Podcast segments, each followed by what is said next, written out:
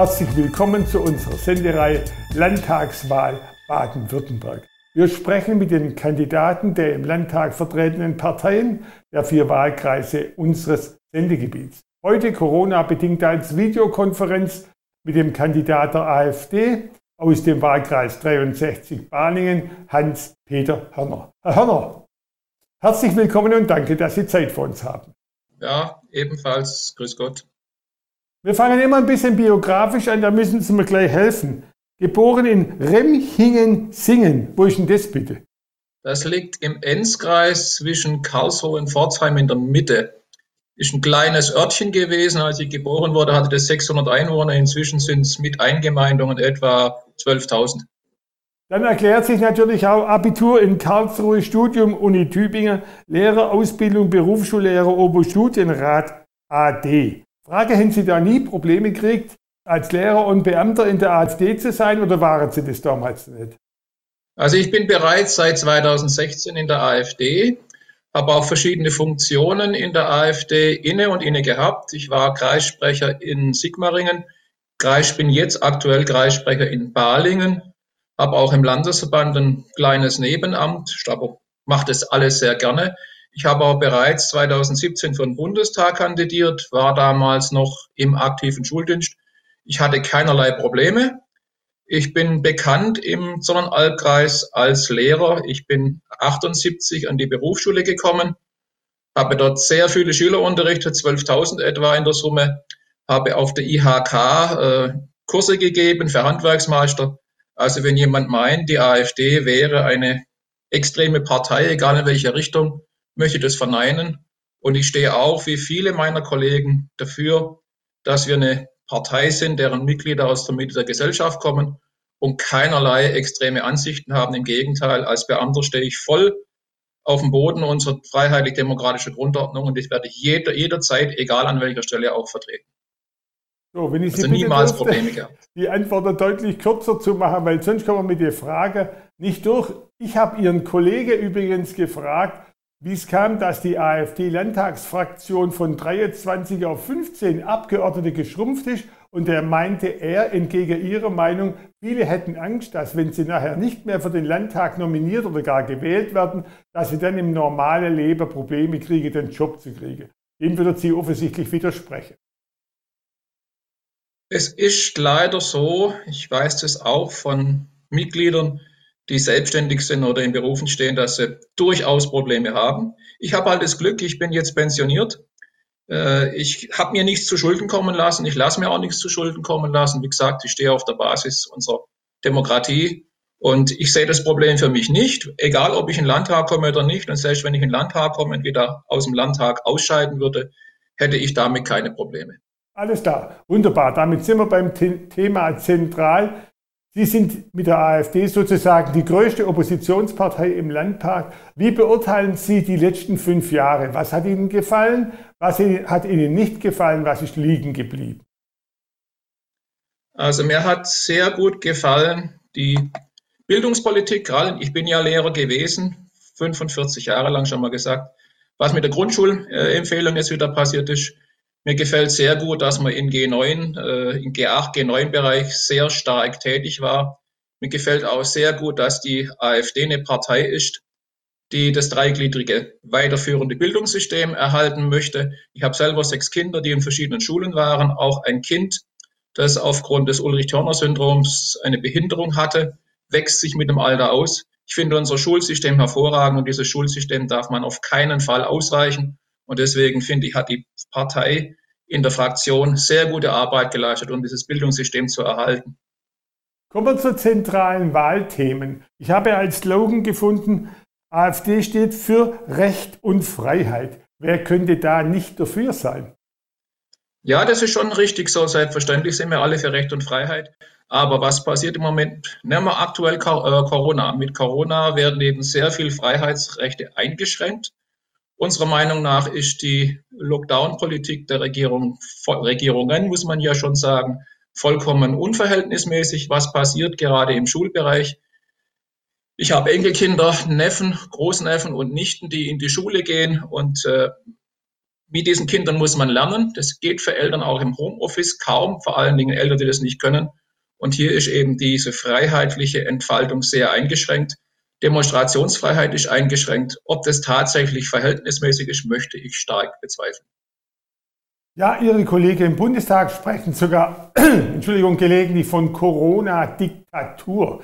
Was haben Sie gelernt? Wie haben Sie sich selber verhalten? Tragen Sie Maske? Halten Sie sich an die Regeln, die es so gibt, Abstand und so weiter? Oder finden Sie auch das alles überzogen? Selbstverständlich trage ich eine Maske. Wir machen am Wochenende wieder einen Stand. Da werden wir auch eine Maske tragen. Selbstverständlich äh, achten wir drauf. Wir holen Genehmigungen ein. Wir halten die Abstände ein. Wir halten uns an die Vorschriften. Auf der anderen Seite äh, ist ein, ein wesentliches Problem für mich. Ich habe Biologie studiert und ich wundere mich eigentlich über die Impfpolitik. Bei der Impfung redet niemand über eine aktive und passive Immunisierung. Und ich finde es sehr schlecht im Moment, was läuft. Mit der Immunisierung, hier findet eine aktive Immunisierung statt, obwohl wir nicht wissen, ob ein Mensch äh, tatsächlich Corona schon hat. Ich erinnere an den Sonnenalbkreis. Hier wurde die südafrikanische Mutante eingeschleppt. Menschen hatten äh, Tests wurden im Test als negativ getestet. Hätte man diese Menschen tatsächlich aktiv geimpft, wären sie eventuell dadurch gestorben. Ob man dann in, Altersheimer, in Altersheimen Fehler macht, mit dem man die Menschen aktiv immunisiert, obwohl sie alt und krank sind, finde ich sehr bedenklich. Eine passive Immunisierung wäre hier wesentlich besser. Man müsste hier sehr, sehr schnell umdenken, gleichgültig wie die Kosten einer passiven Immunisierung sind. Geht es bei Ihnen so weit wie bei Ihrem gesundheitspolitischen Sprecher Detlef Spangenberg im Bundestag, der sagt, es kann nicht nachgewiesen werden, dass alles schlimmer gelaufen wäre, wenn es die Verbote nicht gegeben hätte. Ja, das ist schon richtig. Es, ich, ich, ich mache da keinen Vorwurf an irgendjemand, äh, Gesundheitsminister, ich mache da auch keinen Vorwurf an die Kanzlerin. Ich möchte lediglich an eines erinnern. Es ist eine schwierige Situation. Die AfD hat bereits im, im Februar, März über die Frau Dr. Weidel darauf hingewiesen, dass mit Corona eine Krankheit auf uns zukommt, gegen die man keine ausreichenden Möglichkeiten hat. Damit hat man die, damals hat man die AfD verlacht, zurückgewiesen. Man hat äh, Masken, man hat Medikamente, man hat Utensilien nach China transportiert, sicher wohlmeinend, und die haben nachher bei uns gefehlt.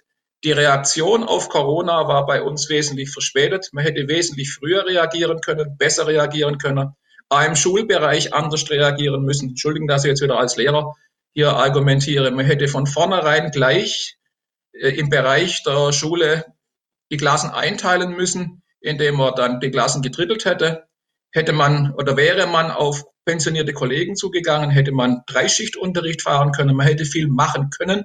Natürlich hätte, hätte, ist vorbei.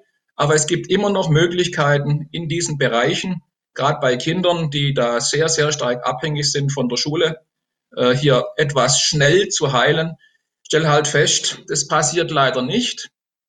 Die Regierung hält an ihren Methoden fest. Man müsse das schnell anders machen. Das, die junge Generation wird ein Jahr verlieren.